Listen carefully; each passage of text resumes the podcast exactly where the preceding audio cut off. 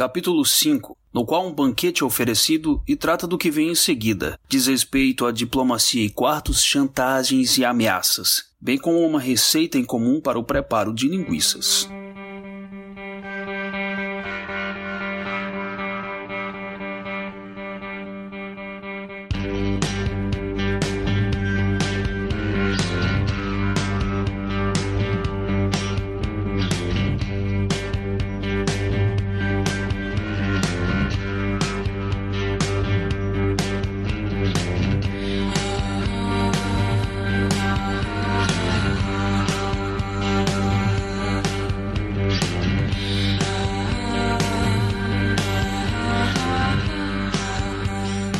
Lord Cluracan de Ferry e Nuala, sua irmã, chegam atrasados ao palácio de Morpheus. Eles representam Alberon e Titânia na tentativa de convencer Morpheus a deixar o inferno vazio. Esse capítulo 5, na minha opinião, é bem protocolar, até porque teria que seguir realmente um protocolo, né? No banquete, cada um dos enviados se aproxima de Morpheus requerendo audiências particulares. Ele promete atender a todos, né, em sua câmara naquela noite. Aí, um por um, os interessados na chave têm audiências com Morpheus, cada um com suas promessas, súplicas ou ameaças.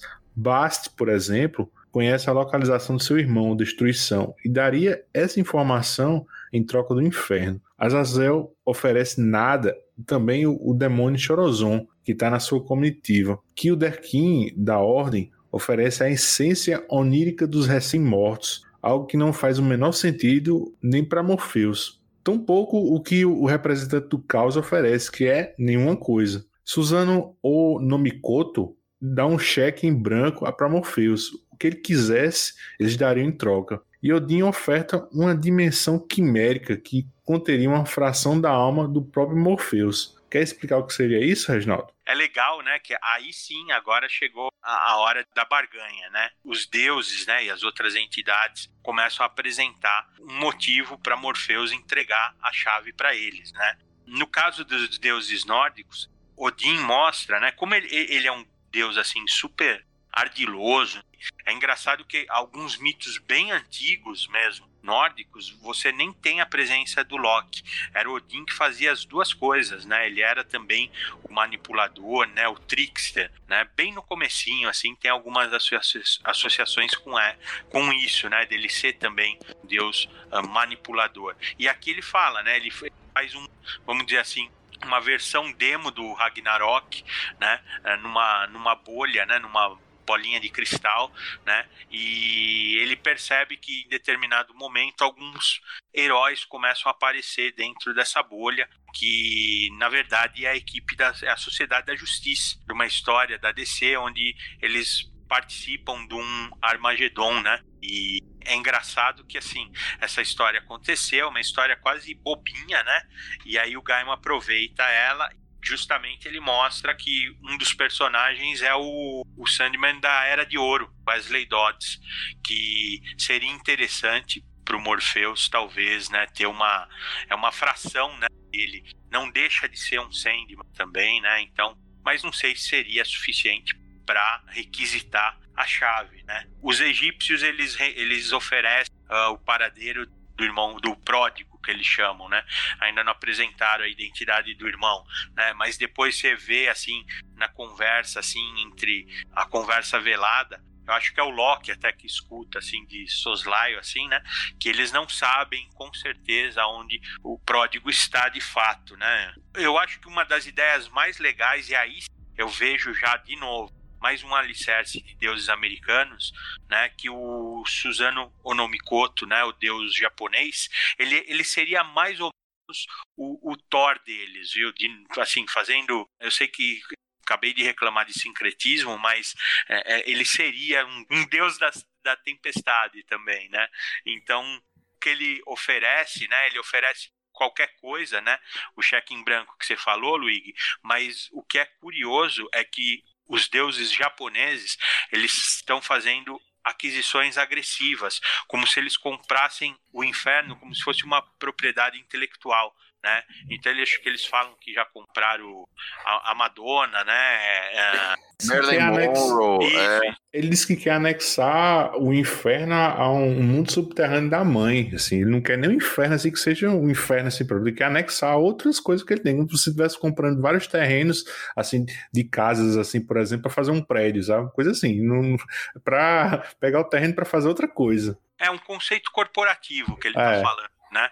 Ah, mas você depois, você quando ele fala da, Melin, você entende que ele está comprando propriedades intelectuais também, né?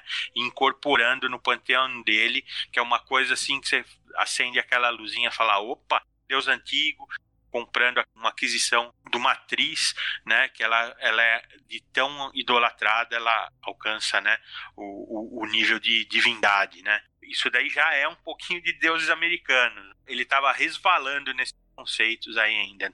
Eles não estavam tão maduros, né. O Senhor da Ordem você falou, Luigi, também é uma história da, da Liga da Justiça.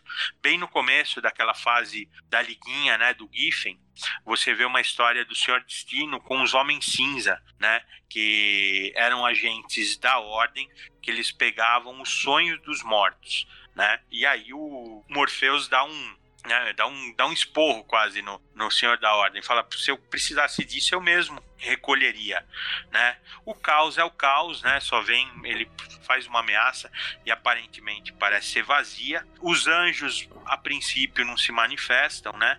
Enquanto a oferta dos demônios parece ser bem uh, atrativa, né? Que eles voltariam para o lugar de origem e ao mesmo tempo entregariam a nada, que é o objetivo do Morpheus, né? Que eu acho assim que seria talvez uma das alternativas mais interessantes para ele comparando com as outras, né? Faere, né? Reino das Fadas, eles também aí só estão só de, sabe, só vieram para aproveitar a boca livre, assim, porque eles não têm muito a oferecer curioso que eles querem o um inferno fechado, ou o um inferno sem a sua função básica, porque eu acho que é em livros da magia, que também cita, eles têm que dar uma porcentagem das melhores fadas, né, das melhores criaturas do reino das fadas, para o inferno. Né? Existe uma certa associação entre o reino das fadas e o inferno. E aí aparecem alguns outros deuses e entidades, principalmente no jantar, eles estão abaixo dos anjos, né? Você vê, por exemplo, parece mais de uma vez o Merlin, né? Então você acaba associando os mitos arturianos, né? Que eles também seriam quase como se fossem nível de entidades, né? Você vê outros, você vê alguém caracterizado como um africano, né? Você vê outro como um índio. Tem algumas figuras com capacetes romanos, né? Uma figura sem face, uma figura com cabeça de cobra, mas esses nem, nem aparecem, né, negociando com Morpheus, né, a princípio, assim, uh, mostra o Morpheus angustiado com essa história toda, porque ele já é, por, por natureza, ele já é garoto enxaqueca, né, imagina estando com uma bucha dessa na mão, né, e, e as, os deuses ameaçam também, né? Que não deve ser nada legal também, né? O que eu esqueci de comentar com vocês, cara, é que na, na edição, quando ele volta do inferno, eu acho que até vale, depois você encaixa ou apaga, não sei, tanto faz. Quando ele volta do inferno, que é no capítulo 3, tem uma figura, quando ele abre aquela porta e tá o Matthew, o Lucien, o Caim, e ele chega. E, ele, e atrás dele tem um vulto que não é explicado quem que é, né? Até hoje não tem explicação do que que é aquele vulto atrás que chega junto com ele, assim, né? É uma coisa meio estranha, não sei se foi um, uma coisa que o artista fez e deixaram quieto, mas se vocês olharem aí depois, é, é sem explicação nenhuma. Vai ver um papelão igual aquele do Três Solteirões, né? Ah, sim. verdade, né? Pode ser, pode ser, verdade. E aí, saideira do capítulo, Reginaldo. Que porra esse peixe tá fazendo essa capa da 26? Isso é um peixe, né? Cara, então, é, essa capa eu acho que ela é a mais conceitual, esquisita.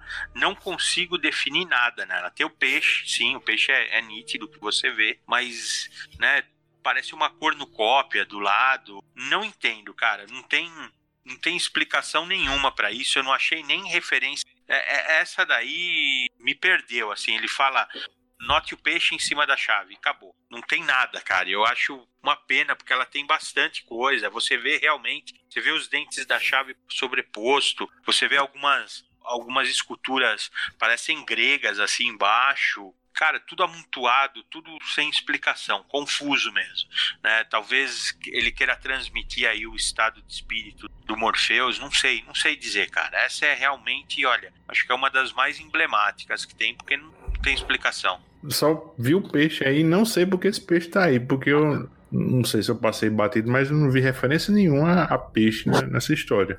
Eu até imaginei que aquela dimensão quimérica do Odin tivesse alguma coisa a ver com peixe, que até parecia um aquário, não sei, mas não, não tenho certeza também não. É, peixe parece que é uma fixação do Dave McKean nas capas. Ele gosta, não sei, cara, assim, realmente, aí a coisa realmente funciona, não é que ela não funciona, ela funciona, mas não remete a nada, cara. A única coisa que me assusta é ser esquecido. Posso sobreviver a qualquer coisa, mas não a isso.